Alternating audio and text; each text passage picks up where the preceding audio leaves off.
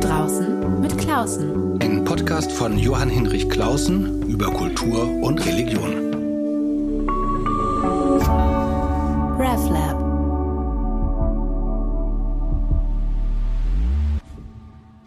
Die Zukunft der Arbeit, die Zukunft der Kirche, alles fließt in der Arbeitswelt der Gegenwart, ganz, ganz viele technologische Innovationen, neue Krisen. Es gibt einen riesigen Strukturwandel in der gesamten Wirtschaft. Was bedeutet das für die Menschen? Werden sie einsamer oder gibt es neue Formen von Vergemeinschaftung? Und was hat das für das Christentum, den christlichen Glauben zu tun? Was verändert sich bei uns in der Kirche parallel dazu? Welche Chancen, welche Risiken gibt's? Ein großes Thema, das mich beschäftigt, zu dem ich ganz wenig weiß, weil ich ja kein Wirtschaftsexperte bin. Aber deshalb habe ich mir einen eben solchen eingeladen per Zoom. Ähm, Erik Händeler, er ist Wirtschaftsjournalist, er ist auch Vortragsredner, er ist Zukunftsforscher, er wohnt in der Nähe von Ingolstadt. Wir sind per Zoom verbunden und hoffentlich gut zu hören. Hallo, Herr Händler. Hallo. Die Wirklichkeit ist was Ganzes, deswegen jede Wissenschaft hat einen Mosaikstein für dieses große Ganze beizutragen. Genau. Wie sind wir, wie bin ich auf Sie gekommen? Vielleicht erzähle ich das erst einmal. Wie sind wir zusammengekommen? Ähm, ich habe mit dem Präsidenten der Deutschen äh, Diakonie, Ulrich Lidia, ein Buch geschrieben über Einsamkeit und die Diakonie selbst hat noch ein größeres, richtig bisschen fachlicheres Sammelwerk zum Thema Einsamkeit verfasst, äh, weil das ein ganz offenkundig riesiges Thema ist, über das neu nachgedacht werden muss. Und da fand ich einen sehr, sehr interessanten Artikel von Ihnen und ähm, der ragte so ein bisschen heraus, weil äh, Sie eben nicht aus der Diakonie oder der evangelischen Kirche kommen, sondern eben aus Wirtschaft und Wirtschaftsjournalismus. Und deshalb dachte ich, ach, das wäre schon mal besonders interessant, äh, bei Ihnen noch ein bisschen nachzuhaken. Ähm, ich habe auf Ihrer sehr interessanten Website geguckt, was Sie alle so machen. Und da stelle ich fest, also mal so Stichworte wie Autor, Vortragsredner, Journalist, Volkswirt, Zukunftsforscher, äh, Im Vorgespräch haben Sie auch gesagt, Sie sind auch ein bisschen auf Ihre Weise Missionar. Wie würden Sie sich denn selber beschreiben? Ja, ein bunter Hund. Ein bunter Hund, okay. Ähm, Sie sind zugleich aber auch Zukunftsforscher. Das passt ganz gut, weil ich vor ein paar Wochen mit dem Hamburger Unternehmer Bernhard Fischer-Appelt ähm, gesprochen habe, hier bei meinem Podcast draußen mit Klausen, der ein interessantes äh, Zukunftsbuch geschrieben hat, in dem er sich eigentlich von dem Begriff Zukunft verabschiedet und nur noch von Zukünften spricht. Zukünften im Plural. Ähm, da ist es ja so. Ja. Meint ihr dann verschiedene Möglichkeiten oder meint ihr die verschiedenen Aspekte der Zukunft? Einer, beides. Also einerseits die unterschiedlichen Aspekte, die dann irgendwann zu einer Zukunft werden, also die Haupttendenzen. Und dann aber auch die Vermutung, er ist ja kein Prophet, sondern nur Zukunftsforscher, ähm, dass es eben äh, nicht die eine Zukunftsentwicklung geben wird, sondern äh, sehr unterschiedliche in unterschiedlichen Sektoren der Gesellschaft, auch Unterschied, also auch nicht gerade gegensätzliche, aber auch sehr verschiedene, weshalb es so schwer macht, ähm, sich ein Bild zu machen von dem, was geschehen wird. Man kann ja nicht einfach die Gegenwart sozusagen hochrechnen, sondern da gibt es ja noch andere Faktoren. Wie gehen Sie denn ran, wenn Sie versuchen, für sich Zukunft zu beschreiben? Ja, also das ist schon ein, ein großer äh, Strang, weil die Wirklichkeit ist äh, etwas Ganzes, wie ich schon sage. Ich komme aus der Wirtschaft, ich schaue mir an, wie äh, die Konjunktur sich entwickelt, wie die Produktivität sich entwickelt. Und da ist in der Geschichte es nun mal so, dass die Welt, ähm, das ist immer grundlegende technische Innovationen gibt, wie Eisenbahn, Auto, äh, Computer, Elektromotor, die zu ihrer Zeit die Wirtschaft stark produktiver machen. Und deswegen gibt es neue rentable Arbeitsplätze, die vorher nicht möglich waren. Dann hat man einen großen Aufschwung. Und in dieser Zeit wird alles linker und liberaler. Ähm, also eine neue Technik verändert nicht nur die Organisationsmuster in der Arbeitswelt, äh, wie man sich da organisiert, sondern eben auch die Stimmung. Wenn ich einen langen Aufschwung habe, dann bin ich eher bereit, meinem Chef zu widersprechen. Weil wenn der mich rausschmeißt, hat der ein Problem, eine gute Kraft zu finden. Im langen Aufschwung ist man bereit, was Verrücktes auszuprobieren. In einem langen Aufschwung wird also alles linker und liberaler. Und in einem langen Abschwung, wenn meine gesamte Lebensenergie gerade noch so ausreicht, meinen Lebensunterhalt zu verdienen, dann werde ich eben bloß nicht meinem Chef widersprechen, weil wenn der mich rausschmeißt, werde ich auf Monate oder Jahre keine Stelle mehr finden. Also im langen Abschwung wird immer alles konservativer.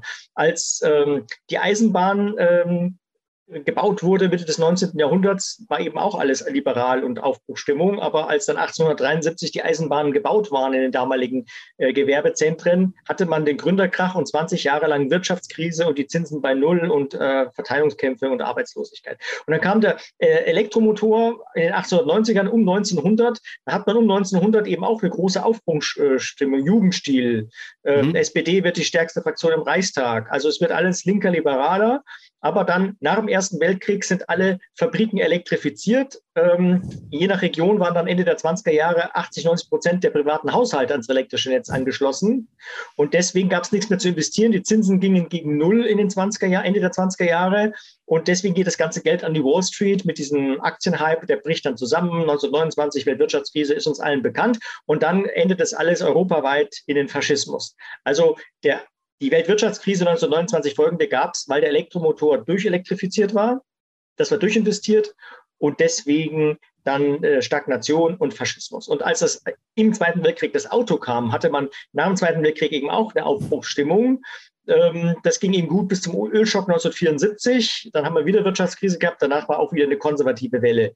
Also, wenn die über Zukünfte reden, dann würde ich denen widersprechen. Weil Sie sagen würden, es ist doch gar nicht so komplex und kompliziert, weil es gibt sozusagen Grundfaktoren einfach im technologischen Unterbau. Es gibt eine neue technologische Möglichkeit, die entfaltet sich und ja. in der ersten Phase sorgt das für Produktivität und dann gibt es eine Sättigung und dann gibt es sozusagen eine Erschöpfung, beziehungsweise man wartet auf die nächste Rakete, die gezündet wird. Also die verschiedenen Bereiche der Gesellschaft, die hängen miteinander zusammen. Es ist nicht vorstellbar, dass äh, eine Stagnation herrscht und äh, hohe Arbeitslosigkeit und Verteilungskämpfe und gleichzeitig in der Kunst alles liberaler und fröhlicher wird. Also das, das passt nicht zusammen. Deswegen Politik, Mode, Kunst, ähm, Technologie, Wirtschaft ist eine einzige Wirklichkeit. Das hängt alles zusammen. Es gibt natürlich verschiedene Aspekte. Äh, es ist natürlich so, es gibt auch diese umgekehrte Wirksamkeit. Also die, was ich im philosophisch-religiösen, künstlerischen Bereich habe, das wirkt auch auf die Wirtschaft zurück. Mhm. Also es ist nicht so, es gibt eine ganz neue Technik und dann ist das automatisch so. Oder da bin ich jetzt beim, gerne beim Max Weber. Der Max Weber hat vor 100 Jahren festgestellt, dass die ähm, evangelischen Gebiete im Deutschen Reich, die waren industrialisiert und die katholischen Gebiete nicht. Also nicht vor 100 Jahren, sondern so um 1900, vor 120 Jahren. Und selbst in Baden, in Mischgebieten, wo Katholiken und Protestanten Haustür an Haustür nebeneinander wohnten, war das so, dass die Protestanten 50 Prozent mehr Einkommen zu versteuern hatten.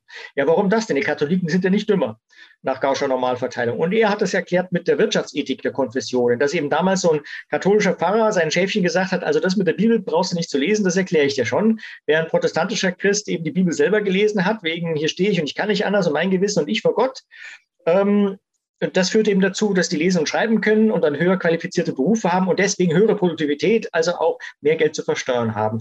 Ähm, heute geht man davon aus, dass es, ähm, ähm, also der Max Weber meinte damals, es sei ähm, die, die, der Bezug zur äh, Welt. Also durch Luther ist Arbeit geheiligt worden. Mitwirken an der Schöpfung Gottes. Bis hin zu den extremen Calvinisten, die sagen, mein Reichtum ist ein Zeichen der Gnade, die ich vor Gott gefunden habe.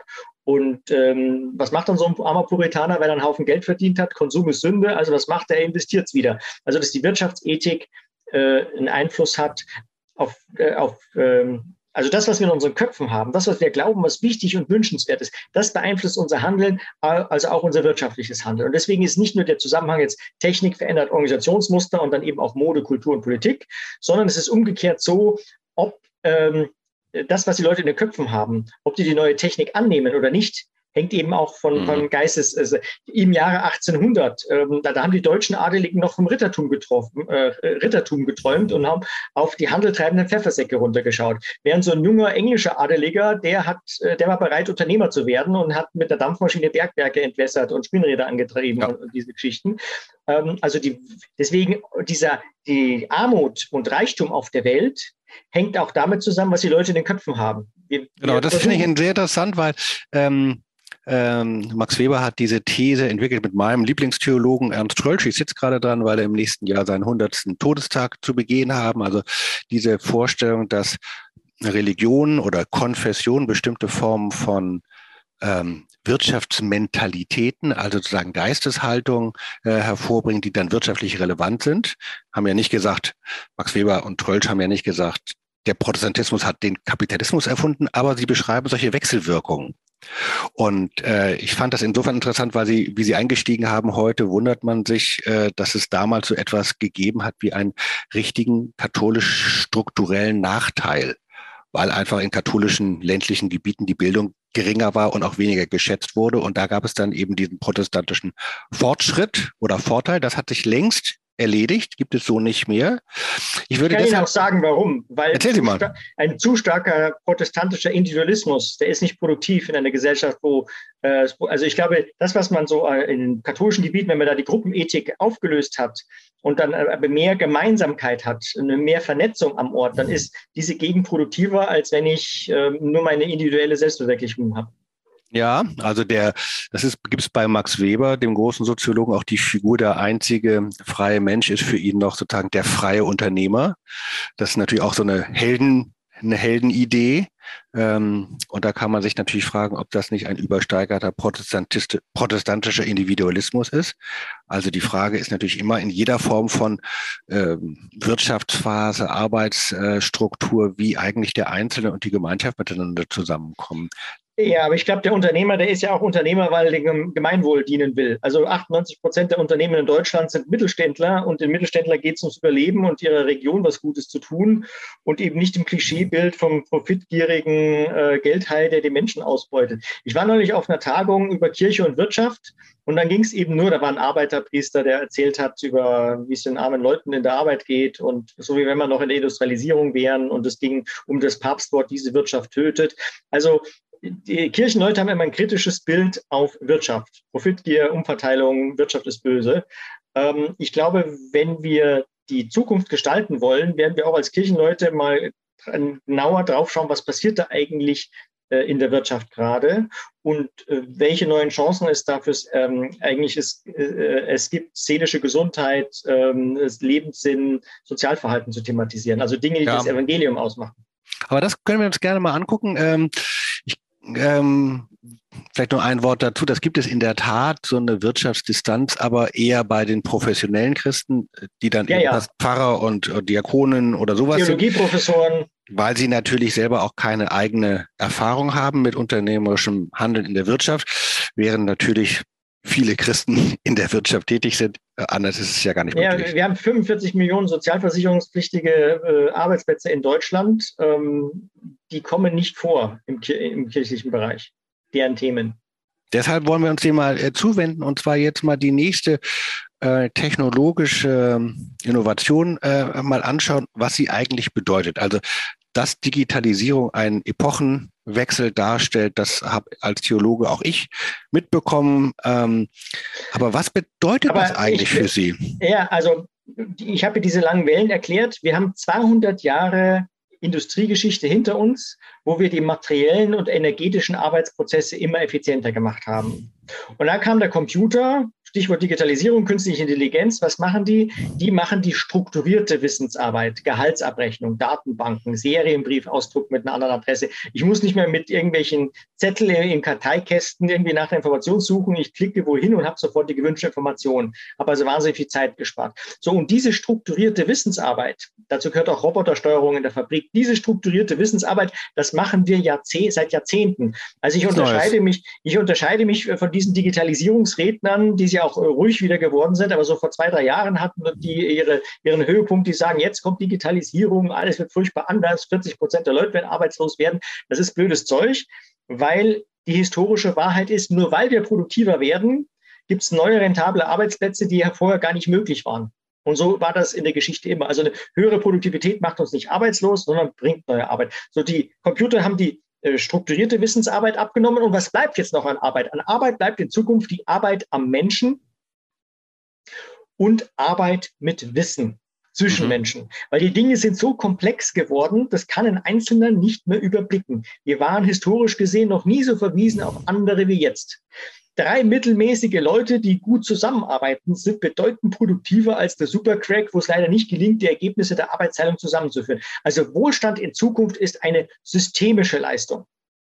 wo der Einzelne sich in Freiheit mit seinen Gaben entfalten kann, wo der Einzelne seine ähm, Ausbildung, seinen Spezialist zum Expertenwissen mitbringt, aber nicht äh, orientiert ist an meine Kostenstelle, meine Karriere, mein Fortkommen, sondern es am äh, Fortkommen der gesamten Gruppe des Projektteams äh, ähm, interessiert. Und in Zukunft werden Ihnen die Unternehmen erfolgreich sein und die Länder, die eine Umgangskultur haben, ähm, wo man eben gut zusammenarbeiten kann. Ähm, ist das, wenn ich mal kurz fragen darf, ist das jetzt eine Wunschvorstellung, eine normative Idee oder ist das, sehen Sie nee. schon in der Wirklichkeit, dass das. Ähm, das ist die Wirklichkeit. Dass, dass, das ist das größte das Problem. Mhm. Also das äh, ist das äh, größte Problem. Sie können überall in der Welt einen Kredit aufnehmen und sei es in Saudi-Arabien. Das ist wurscht, wo ein Unternehmer sein Geld herkriegt. Jeder kann jede Maschine und Anlage welt ein, äh, weltweit einkaufen, wenn er nicht gerade mit Sanktionen belegt ist. Aber eigentlich im Weltmarkt, du kannst, Technik ist austauschbar weltweit. Ich kann meine Produkte übers Internet weltweit vermarkten. Ich kann Spezialisten in Paris mieten für zwei Stunden für eine Spezialfrage. Ich kann das Wissen der Menschheit vom Internet da anzapfen. Also alle Produktionsfaktoren sind weltweit austauschbar geworden. Und das Einzige, was in Zukunft die Länder der Welt unterscheiden wird. Ich meine, dafür sind Sie ja Kulturbeauftragte der EKD, wenn ich das richtig verstanden habe. Das Einzige, was in Zukunft die Länder, die Wirtschaften, die politische Stabilität, die Unternehmenserfolge unterscheiden wird, ist die Fähigkeit der Menschen vor Ort mit Wissen umzugehen. Und das hört sich banal an, ist es aber gar nicht, weil Umgang mit Wissen ist immer Umgang mit anderen Menschen, die ich unterschiedlich gut kenne, die ich unterschiedlich gerne mag und mit denen wir unterschiedlich viele berechtigte Interessensgegensätze haben. Weil die Leute streiten im Beruf ja meistens nicht deswegen miteinander, weil sie böse Menschen sind, sondern weil es unterschiedliche Sichtweisen, fachliche Zwänge, äh, Kompetenzen gibt. Der Finanzchef einer Firma möchte immer kein Geld rausrücken, weil er am Jahresende mit seiner Firmenbilanz gut ausschauen will. Und der Technik- und Entwicklungschef, der möchte immer möglichst viel Geld haben für seine Entwicklungsspielereien. Ja, dass der Technikchef und der Finanzchef, dass die sich streiten, ist ganz normal. Ähm, nicht, weil sie böse Menschen sind, sondern aus ihren unterschiedlichen Interessen heraus. Und die Fähigkeit, das auszukarteln, mit Spannungen umzugehen, Emotionen wahrzunehmen und zu versprachlichen, den eigenen Standpunkt, die Motivation zu erklären, die eigene Wahrnehmung zu hinterfragen, ähm, die eigene Persönlichkeit zu kennen. Ist man menschenorientiert, ist man umsetzungsorientiert, ist man eher inhaltsorientiert? Da gibt es unterschiedliche Formen auch der Höflichkeit. Also wir haben ja nicht nur kulturelle Schwierigkeiten da äh, Kulturen der Welt, sondern auch schon, wenn man irgendwo eine andere Familie einheiratet oder wenn man neue Kollegen bekommt. Und das zu thematisieren, das ist eine neue Herausforderung. Und wenn man Unternehmer fragt, also jetzt im Moment ist Energie das große Thema und das verstehe ich auch. Aber ich glaube, beim Thema Energie das werden wir recht bald in den Griff kriegen. Da bin ich äh, sehr optimistisch. Aber wenn man Unternehmer ge gefragt hat vor, äh, vor diesem russischen Angriff auf die Ukraine, wenn man Unternehmer gefragt hat, was ist denn dein größtes Problem?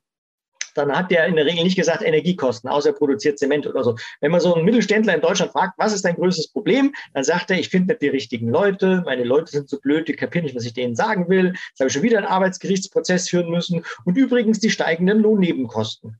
Und was steckt eigentlich hinter steigenden Lohnnebenkosten? Da sind wir bei der Pflegeversicherung. Das hat was mit den Lebens- und Arbeitsstilen in den Jahrzehnten vorher zu tun. Da bin ich bei der Rente, weil die Leute aus Krankheitsgründen im Schnitt zu früh in Rente gehen.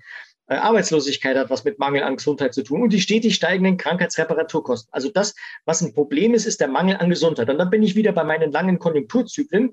Diese Zyklen entstehen nicht einfach aus Zufall, sondern es gibt immer einen bestimmten Mangel im Arbeitsprozess. Also im 18. Jahrhundert, da kamen die nicht mehr hinterher, Bergwerke zu entwässern oder Spinnräder anzutreiben oder den Blasebalg bei der Eisenschmelze immer Luft in den Hochofen reinzufahren. Da sind wir mit irgendwelchen pferdegetriebenen Rädern nicht hinterhergekommen. Also haben die englischen Unternehmer den wissenschaftlichen Mitarbeiter von der Universität Edinburgh, den James Watt, bekniet und haben gesagt, bitte, bitte erfinde uns eine Dampfmaschine. Und dann hat der James Watt da zwölf Jahre lang herumgetüftelt, bis die endlich ausreichend rentabel war, wirtschaftlich äh, genug äh, angewendet werden konnte. Und dann äh, war ein großer Boom. Also die Erklärung Erklärung ist, es gibt einen Flaschenhals, eine Knappheit und dann bemüht der Mensch sich diese äh, diesen Flaschenhals zu überwinden. Dann konnte ich zwar mit der Dampfmaschine Erz und Kohle aus dem Boden holen, aber ich konnte es nicht weiter transportieren mit irgendwelchen Eselskarren. Also war der Knappheit Transport das ist erst gelöst worden. Diese Wirtschaftskrise konnte erst überwunden werden, als wir die Eisenbahn gebaut haben. Mhm. In dem Moment, wo wir die Eisenbahn gebaut haben, konnte ich die Städte mit Erz und Kohle und frischen Lebensmitteln aus dem Allgäu oder sonst woher äh, bedienen. Da war dieser große Boom. Und als dann die Eisenbahn war, dann habe ich einen anderen Flaschenhals gehabt wieder in der Produktion. Das habe ich dann mit elektrischen Strom äh, in den Griff gekriegt. Und 1929 war dann eben, ich habe zwar viele Güter produziert, aber ich kann es nicht dem Einzelnen so richtig äh, beitragen. Also war dann das Auto die, die Lösung. Und als die Wissensflut explodierte mit Zettelkästen, ist man nicht hinterhergekommen. Dann gab es einen ökonomischen Druck, den Computer voranzubringen, weiterzuentwickeln, anzuwenden. Also Innovationen geschehen nicht aus Zufall.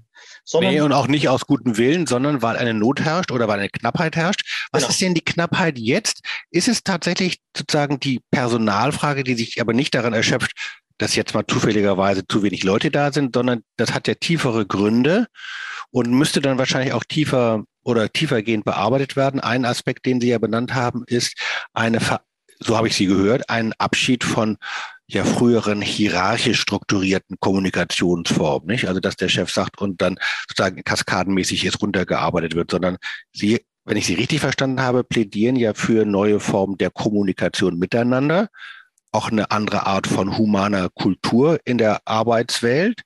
Und das hieße doch auch weniger Hierarchie oder äh, ist das zu einseitig? Ähm, es braucht andere Hierarchien, weil es braucht eine klare Verantwortlichkeit. Mhm. Und jemand, der natürlich egoistisch ist, äh, den kann man nicht mit so einem Larifari-Führungsverhalten kommen. Also es kommt immer darauf an. Wir müssen das Gesamt, die gesamte Organisation anschauen. Zunächst die Frage, also was ist knapp? Also die These ist ja, da wo in der im wirtschaftlichen Arbeitsprozess ein knapper Produktionsfaktor entsteht, der sich nicht kurzfristig vermehren wird. Deswegen habe ich Stagnation, deswegen habe ich dann Wirtschaftskrise, Verteilungskämpfe, Elend. Und ich glaube eben nach 200 Jahren Industriegesellschaft, dass es eben jetzt nicht mehr um materielle Dinge geht, die ich mit Technik, mit Gentechnik, mit Nanotechnik, mit optischer Technologie, mit Digitalisierung lösen kann, was ja meine Mitbewerber auf den Rednermärkten erzählen, die wieder mit technischen Lösungen kommen. Der wachsende Anteil der Arbeit ist Umgang mit unscharfem Wissen. Verstehen, was der andere eigentlich meint. Als Erster vom Problem zu stehen und das noch nie gelöst haben. Und es ist jetzt halt keine Geschichte von so super Schlauen, die so Podcasts hören, sondern alle Berufe auf allen Qualifikationsniveaus haben immer mehr Arbeitszeitanteile, wo sie mit unscharfem Wissen was machen müssen. Also ein Fliesenleger. Beim Fliesenleger weiß ich, der hat in einer Stunde so und so die Quadratmeter Fliesen gelegt. Das ist strukturiertes Material. Und so ein Fliesenleger, der muss auch jetzt viel mehr Bescheid wissen über Lieferbarkeit, Materialien, Design. Der schaut an seinem Tablet-Computer nach. Das ist strukturiertes Wissen, das kriegt er hin. Aber jetzt kommt's, auch ein Fliesenleger muss ein schwieriges Ehepaar beraten können. Und dieses, mhm. ach, ich muss ein schwieriges Ehepaar beraten können, das ist unscharfe, unstrukturierte Wissensarbeit. Und das ist der Teil, der wächst an der Wertschöpfung der Anteil, an der Arbeitszeit und der auch letztlich den Wettbewerb entscheidet. Und die Knappheit, man muss ja nur schauen, was die Wirtschaft investiert in Coaching, in Trainings, in Führungskräfteverhalten, in Teambuilding, in Persönlichkeitsbildung. Diese ganzen Persönlichkeitsseminare, also ich habe das am Anfang als ziemlich egoistische Angelegenheit betrachtet, weil die sich immer nur um sich selber drehen, so meine äh, Entfaltung und meine, äh, mein Glück und meine Gesundheit, furchtbar egoistisch und selbstbezogen. Aber dann habe ich mir gemerkt, naja, in dieser Wissensgesellschaft geht es ja darum, dass man mit anderen gut zusammenwirken kann. Und da muss man sich selber gut kennen. Ähm, und dafür sind diese ganzen Persönlichkeitsdinge gut, wenn die eben nicht beim Einzelnen stehen bleiben. Also ich muss im Team feststellen können, ah ja, der ist halt menschenorientiert, der ist halt eher, ähm, dem geht es um die Umsetzung, der, der, nächste. Man merkt es mal im Streit, wenn man mit jemandem streitet, der menschenorientiert ist, der will immer mal Harmonie haben. Der wird es leugnen, dass es irgendwie Krach gibt, Spannungen, bis er mit dem Rücken zur Wand steht und dann wird er explodieren. So ein umsetzungsorientierter, der wird zack, so bei Spannung sofort in die Luft gehen und dann ist er wieder gut. Ein, ein großhirnlastiger, ein inhaltsorientierter Mensch, der muss sich erstmal zurückziehen und äh, drüber nachdenken. Wenn er, durch, wenn er es durchdacht hat, dann kann man mit ihm weiterreden. Also es gibt unterschiedliche Persönlichkeitstypen und äh, weil wir das eben noch nicht so gut äh, hinbekommen, äh, da, da ist eben die große Produktivität, ähm, Produktivitätsgrenze. Die Produktivität geht nämlich zurück. Wir hatten früher in den 200 Jahren Industrie hohe Produktivitätszuwächse. Aber jetzt, obwohl wir jedes Jahr Milliarden Euro in Technik investieren und Maschinen und Anlagen, steigt die Produktivität nicht mehr. Und das nennt sich das die große Produktivitätsparadoxon. Warum ist das so, dass, unsere, dass wir immer produktiver werden? Und die Antwort ist, dass die Technik eben eingesetzt wird in einem Bereich, der gar nicht so groß äh, wichtig ist für die Wertschöpfung. Der größere Teil ist der Mensch mit seinem Wissen, mit seinem Verhalten. Und da werden wir eben nicht produktiver. Da ist, da ist, also was uns Angst kostet, was uns Mobbing kostet, was uns innere Kündigung kostet, laut Gallup 270 Milliarden Euro Schaden.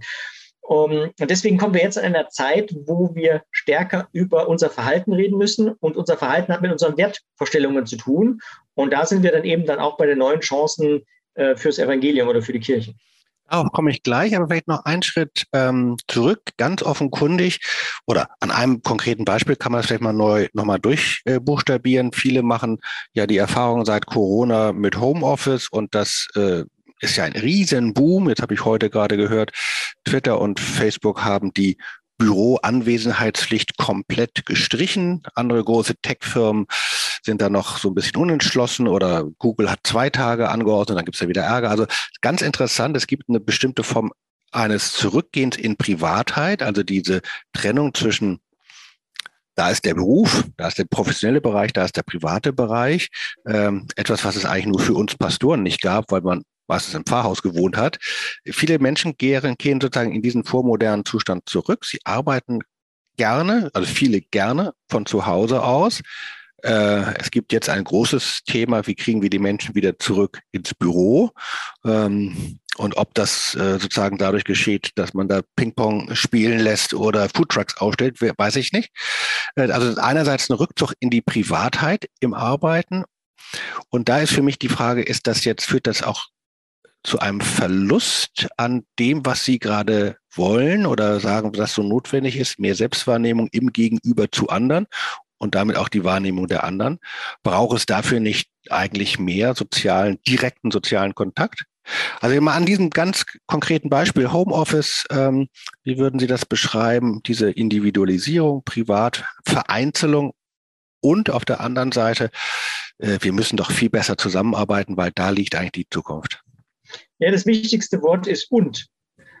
Ähm, mich in Einsamkeit äh, selber besinnen zu können, auf die Dinge und meine Arbeit konzentriert machen zu können, aber in Kontakt mit anderen Leuten zu sein, wo ich das große Ganze verfolge, mich abstimme. Es braucht eben beides. Es ist kein Entweder-Oder.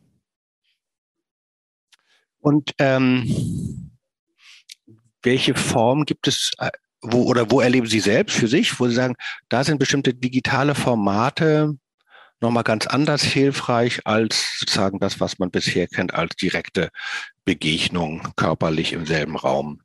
Also da finde ich nur, wenn man bei äh, Abstimmungsprozessen äh, sind, wo man äh, sich sehr viel Fahrtzeit und Fahrtkosten spart. Aber ansonsten halte ich die persönliche Begegnung immer wichtiger. Also ich merke es ja im Veranstaltungswesen. Ich hatte vor Corona 60 bis 90 Veranstaltungen im Jahr als Redner mit Diskussionen. Das ist natürlich stark weggebrochen. Und äh, es geht nur langsam weiter. Also die Leute sind noch sehr äh, zögerlich, äh, aber im Moment eher wegen der Unruhe am Markt. Und ich glaube, wir kommen an der persönlichen Begegnung nicht vorbei, weil es macht einen Unterschied, ob man jetzt hier einen Vortrag hält und dann sitzen da 50 kleine Gesichter am Bildschirm oder hinter man ist vor Ort und geht von einem Stehtisch zum anderen und ratscht miteinander und äh, tauscht sich auch und diskutiert. Das also viel produktiver. Nein, ich glaube, äh, das, äh, es war in der Geschichte immer so, es kommt ein neues Medium dazu als Ergänzung und es schafft die anderen nicht ab. Also ähm, die, die, das Radio hat ähm, wurde nicht vom, von, das Radio hat nicht die Zeitung verdrängt, äh, das Fernsehen hat nicht das Radio verdrängt, das Internet hat nicht den Fernseher verdrängt. Also es kommt nur was äh, weiteres äh, dazu, aber die persönliche Begegnung ist das, ähm, was an der Spitze von allem steht. Was mich natürlich jetzt besonders interessiert, Sie hatten das schon angekündigt, äh, darüber noch sprechen zu wollen, dass, deshalb habe ich Sie auch gefragt, was heißt das eigentlich für die Vermittlung, äh, das Leben des Glaubens, was heißt das für evangelische und katholische Kirche, also bestimmte Formen von konfessionellen Kulturen haben sich überlebt, gibt es vielleicht noch so ein bisschen, auch noch ein bisschen länger vielleicht, aber äh, haben keine große Zukunft äh, mehr. Auf der anderen Seite gibt es diese großen Veränderungen in der Arbeitswelt und das hat eine Auswirkung oder vielleicht auch gibt es eine Rückwirkung vom, von religiösen Impulsen. Wie würden Sie das nicht als Theologe, aber doch als äh, christlich engagierter äh, Mensch für sich beschreiben? Wo sind da eigentlich die Chancen? Also den, zunächst mal, die Kirche geht unter. Die Kirche geht unter, wie wir sie kannten. Und es ist auch gut so, weil die Kirche schon immer untergegangen ist in der Geschichte. Äh, wenn eine neue Technik kam, weil die Technik organisiert, bringt neue Organisationsformen, verändert die Machtverhältnisse in der Gesellschaft. Und die Kirche, die immer eingebettet ist in die sozioökonomischen Strukturen einer Gesellschaft, die kracht dann auch immer äh, zusammen. Aber sie entsteht jedes Mal neu, nämlich aus der, äh, aus der Sinnfrage heraus und aus dem Evangelium. Ähm, ich glaube, ähm, äh, ich bringe nur mal ein paar Beispiele über technischen Zusammenhang. Mhm. Ähm, wenn, wenn der zu Gutenberg, wenn der da die, den Druck mit beweglichen Lettern erfindet, dann kann man auf einmal Flugblätter ganz billig herstellen und in jedes hintere Dorf bringen. Und dann sitzt dann da der katholische Pfarrer, der völlig ungebildet ist, der kann überhaupt nicht darauf eingehen. Und was passiert dann am Ende? Sie haben nicht nur eine Reformation durch den Buchdruck, äh, die Reformation war ohne Buchdruck äh, nicht vorstellbar, sondern sie haben auf katholischer Seite auch äh, den Jesuitenorden als Antwort und Priesterseminar, wo sich um Bildung kümmert. Also jede Technik verändert nicht nur die Gesellschaft, sondern auch Kirche, Kirchenthemen und auch Kirchenstrukturen. Oder Französische Revolution. Was war denn in der Französischen Revolution los? Ähm, es gab diese Unternehmer, die mit Hilfe der Dampfmaschine Bergwerke entwässert haben, Spinnräder äh, und Eisenverhüttung äh, das benutzt haben. Die waren auf einmal, haben die Tausende von Menschen beschäftigt, haben wahnsinnig viel Geld verdient und müssen einen Haufen Steuern zahlen, was die jetzt nicht so freut. Aber wenn sie schon so viel Steuern zahlen müssen, wollen sie halt im Staat mitreden, wofür die Steuern auch ausgegeben werden beim Staat. Und in England, die haben so ein Adelsparlament, die tun dann die, die reichen Unternehmer mit integrieren ins Parlament. Aber in Frankreich gibt es eine absolutistische Monarchie. Und als der französische König 1789 sagt, jetzt möchte er gerne die Steuern erhöhen, sagt der dritte Stand nein. Und wer ist der dritte Stand? Das sind eben die Dampfmaschinenunternehmer und die Großkaufleute. Also das sind die wirtschaftlich reichen, mächtigen äh, Bürger, die sagen, äh, machen wir nicht mit. Und so, die französische Revolution ist eine äh, Unternehmerrevolution, das einfache Volk rennt mit wegen dem Brotpreis, die sind immer schnell zufriedenzustellen. Wenn ich das Geschichtsbuch meiner Kinder sehe, so der achten Klasse, da steht dann drin, ja, da waren Hobbes und Locke und Montesquieu und die tollen Philosophen und dann haben sie irgendwann eine Revolution gemacht. Und so war es eben nicht. Ich brauche eine technische äh, Entwicklung, andere sozioökonomische, wirtschaftliche Strukturen und dann ist das politische System nicht mehr zusammenpassend und dann kracht alles zusammen. Natürlich äh, gibt es eine Wechselwirkung mit der Philosophie, aber äh, das Entscheidende ist eigentlich das, was äh, in der äh, Wirtschaft passiert. Und den Unternehmern stinkt dass die katholische Kirche so viel Land hat und nicht produktiv damit umgeht und keine Steuern zahlen muss. Also kümmern die sich um die Säkularisierung der Kirche. Also wenn der James Watt eine Dampfmaschine entwickelt, hat man 30 Jahre später eine säkularisierte Kirche. Aber was und heißt das denn für heute? heute also, und für heute muss man sagen, äh, heute ist in der Wirtschaft gefragt ein Mensch, der sich in ein Fachgebiet einarbeitet und er trägt jetzt für die gesamte Firma die Verantwortung, dass die Firma nicht untergeht aus Gründen, die in seinem Wissensgebiet liegen, die nur er hat. Da sind wir beim Thema Einsamkeit, wo Sie ja herkommen mit Ihren beiden Büchern, wo ich ja mein Kapitel geschrieben habe. Die Einsamkeit kommt zunächst einmal durch den ökonomisch notwendigen Individualismus. Es ist mhm. notwendig, dass einer in der Firma sich damit auskennt. Aber er macht das eben nicht für sich, sondern er muss die gesamte Firma, das Gesamtprojekt voranbringen. Und da braucht er eben eine bestimmte Fähigkeit. Es braucht Transparenz, es braucht Ehrlichkeit, dass man Dinge wahrhaftig weitergibt und nicht äh, gefiltert nach eigenem Nutzen. Ähm, Versöhnungsbereitschaft. Ähm, schwankende Wichtigkeit. Früher war klar, wie der Status ist. Man hat die Pommes auf der Schulter gehabt, der Status war geklärt. Ist es heute nicht mehr. Ich kann bei einem Projekt super furchtbar wichtig sein und beim nächsten bin ich nur noch so am Rande ein wenig unterstützend mit dabei. Und das muss man emotional verkraften können, dass man mal wichtig ist und man nur am Rand. Wir werden es mit schwankender Wichtigkeit zu tun bekommen. Da sind wir bei der Hierarchie, die Frage, die Sie vorher hatten. Ich glaube, das Neue ist, früher, hat der, früher war die Fachkompetenz oben und unten war der gehorsame, austauschbare Arbeiter, der das genau so gemacht hat, wie sich das der schlaue Mann da oben gedacht, ausgedacht hat und das war meistens ein Mann. Und jetzt sind die Dinge so komplex, dass, und, dass der Einzige, der sich auskennt, sind die auf der untersten Ebene, die Facharbeiter und Sachbearbeiterinnen. Und, ähm, aber nur in ihrem kleinen, vergleichsweise kleinen Bereich. Aber der, aber, aber, der, Vorstandsvorsitzende kann jetzt nicht sagen oder der Referatsleiter kann nicht sagen, das hast du jetzt so zu machen, weil der kennt sich besser aus. Der Referatsleiter, der Chef, der muss sich das anhören, was der Fachmann dazu sagt, muss, muss es ernst nehmen. Und muss so sagen, jetzt, jetzt du, du, du das mal dem Vorstandsvorsitzenden äh, äh, präsentieren, weil du kennst dich ja aus. Also ich glaube, was sich äh, ändert, ist ähm, die Transparenz und die Durchlässigkeit von Strukturen, was Informationen angeht.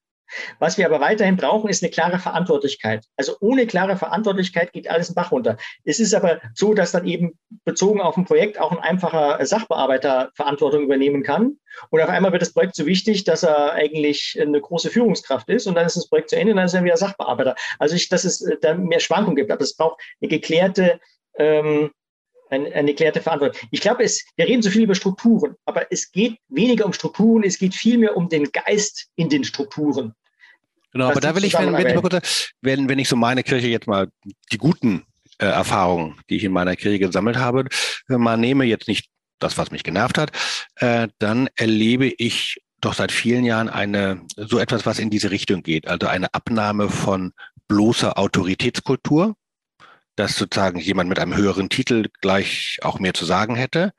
Ähm, und zwar sowohl sozusagen in der kirchlichen Struktur, in den Ämtern, EKD und so weiter, als auch in Kirchengemeinden. Und eine größere Lust, in auch gemischten Teams zusammenzuarbeiten, in bestimmten Projekten, in bestimmten Vorhaben. Ähm, also da erlebe ich das, was Sie sagen, jetzt nicht als etwas komplett Neues, sondern da sehe ich, da gibt es Ansätze schon dazu. Also ich bin katholisch, aber ich bin ja auch im evangelischen Bereich unterwegs und Ihren Optimismus, den teile ich da nicht. Im Gegenteil. Also Sag, erzählen Sie Gefühl, mal. Also ich habe das äh, Gefühl, es geht sehr stark um Beziehungen, es geht sehr stark um Macht. Mhm. Und der Inhalt kommt an dritter Stelle. Wenn ich in der Wirtschaft bin, dann geht es um die Frage, baue ich die Maschine, ja oder nein? Mhm. Und dann kann ich nicht zu dem halten, der mein Spätzle ist, obwohl er vielleicht äh, falsche Argumente oder eine falsche Entwicklungsrichtung hat. Ich muss, der Inhalt muss an erster Stelle sein.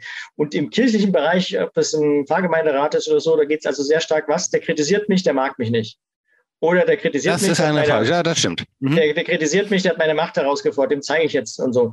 Und ähm, also ich denke, dass vom Evangelium her ist es eigentlich das, was jetzt kommt, produktiver, mit Umgang, produktiver Umgang mit Wissen, entspricht sehr stark der Ethik des Evangeliums. Hast du was gegen deinen Bruder, geh hin und kartelst mit ihm aus. Wie oft soll ich mich versöhnen? Siebenmal, siebzig Mal. Dann ja, sei ein Ja, dann nein, sei ein Nein. Der Größte sei derjenige, der anderen die Füße wäscht. Vom Evangelium her ist das, was äh, das Verhalten, worauf es jetzt ankommt, wie müssen Menschen sich verhalten, um produktiv mit Wissen im Team umzugehen, das kommt dem Evangelium sehr nah. Aber wenn ich mir den Kirchenapparat anschaue, ähm, dann sehe ich da sehr viel. Äh, ja, ja, vielen, vielen Dank für diesen äh, gegen, äh, gegen äh, für diese Gegenmeinung. Ähm, vielleicht kriegt man es ein bisschen klarer. Ich erlebe es zum Beispiel in den Bereichen äh, in unserer Kirche, in denen unternehmerisch gearbeitet wird. Das ist vor allem die Diakonie. Okay, einverstanden. Ja, also die, die sind realitätsnah. Ja, die auch irgendwie, ja, die wirtschaftlich handeln, wo auch Entscheidungen getroffen werden, machen wir das jetzt, machen wir das nicht mit wem, in welchem und so weiter. Also und dann äh, e, eben auch äh, mit einer klaren unternehmerischen Verantwortung arbeitet. Ich kenne das in einem kleineren Bereich ja. bei mir im Kulturbüro. Wir machen auch sozusagen unternehmerische Projekte natürlich viel viel kleiner als größere äh, als große diakonische Einrichtungen. Da geht nichts über Autorität, da geht nichts alleine nur über die Beziehung. Ähm, da geht auch nichts darüber, dass man irgendwie Dinge irgendwie äh, per Macht äh, irgendwie Entscheidungen klärt, sondern es geht darum, dass man äh, ein Team bildet mit unterschiedlichen Kompetenzen, dass man äh, versucht, natürlich da die Verantwortung zu klären und dann aber auch klare Entscheidungen zu treffen, was machen wir und wie kriegen wir es auch hin. Ja, also Diakonie ist realitätsnah. Ich bin ja auch erfolgreich im kirchlichen Bereich, wenn es ähm, praxisorientierte Berufsgruppen sind. Also Männerseelsorge war ich auf evangelischer wie auch auf katholischer Seite ganz oben mit dabei. Ähm, äh, katholische Hochschulgemeinden, Gemeindereferenten auf Bischofskonferenzebene. Also praxisorientiert bin ich immer ganz gut dabei. Aber sobald es um äh, äh, Wirkmächtigkeit geht, äh, Professoren, Status, dann ist der Ofen aus. Dann, dann staubt's. Und es geht ähm, immer um Gesichtswahrung. Es geht immer um ja, Gesichtswahrung. Und eine Krähe total, ich meine, der sexuelle Missbrauch. Ich meine, das geht nicht um, um, um wirklich um Sex, sondern es geht um Machtmissbrauch, weil eine Krähe der anderen im Kirchenapparat äh, kein Auge aushacken will. Und was immer um, immer um Gesichtswahrung geht. Was ich nochmal interessant, und nehmen wir mal, jetzt gehen wir mal weg von der kirchlichen Struktur, ähm, was ich aber auch erlebe, dass es ähm, bei uns eine groß, also da sehe ich zwar Veränderungen, aber eher im Moment eher noch sozusagen das Ende, noch nicht den Anfang. Ähm, das, was jetzt kirchliche, gemeindliche Kultur ausgemacht hat, war ganz oft früher verbindliche, langjährige Beziehungen. Hatte auch damit zu tun, dass die Menschen relativ lange stabil am selben Ort lebten, weil sie beim selben Arbeitgeber angestellt waren. Heute ist das sehr viel schwieriger in Kirchengemeinden für die Pfarrerin, für den Pfarrer ähm, eine verbindliche tragfähige Beziehungen zu Gemeindegliedern aufzubauen, weil die sich auch so schnell austauschen. Ähm, und da erlebe ich manchmal sozusagen Anzeichen davon, dass es sozusagen flexiblere, hybridere Formen von Vergemeinschaftung gibt. Aber im Moment eher noch sozusagen, dass das alte Modell, ähm, dass das langsam aufhört. Nehmen Sie Neuerung wahr, dass sich sozusagen auch aufgrund technologischer, struktureller Veränderung auch neue Formen von Gemeinschaft bilden in der Kirche oder noch nicht? Also das weiß ich nicht. Das kann sein, es kann auch nicht sein. Mein schmaler Beitrag, den ich zur Diskussion leiste, ist, dass ich sage, dass ich erklären kann, warum wir diese Umbrüche haben, dass es eben technologisch ist und nicht aus einer Mode heraus oder weil die Leute, das Leute gerade einfällt. Es ist einfach notwendig, produktiv mit Wissen umzugehen. Das erfordert ein bestimmtes Verhalten. Deswegen ist es Einsamkeit normal, aber die Technik, die uns zunächst einmal einsam gemacht hat, die führt auch wieder in eine Welt, wo wir einander brauchen mit unserem Wissen, wo wir uns auseinandersetzen müssen. Und ich sehe ja zum Beispiel im Kindergarten, äh, dass die Kinder mit drei, vier Jahren im Morgenkreis schon sagen, sollen, ob sie fröhlich sind und warum oder ob sie traurig sind, weil. Also die, die Kinder heutzutage, die werden von klein auf geschult, ihre Emotionen selber wahrzunehmen und zu versprachlichen. Und das führte dazu, dass wir besser zuhören werden, dass wir besser streiten werden, dass äh, auch die Ehen, Familie in Zukunft besser halten werden als in den letzten Jahren, wo es in den letzten 50 Jahren, wo es eben der Individualismus äh, äh, ermöglicht hat.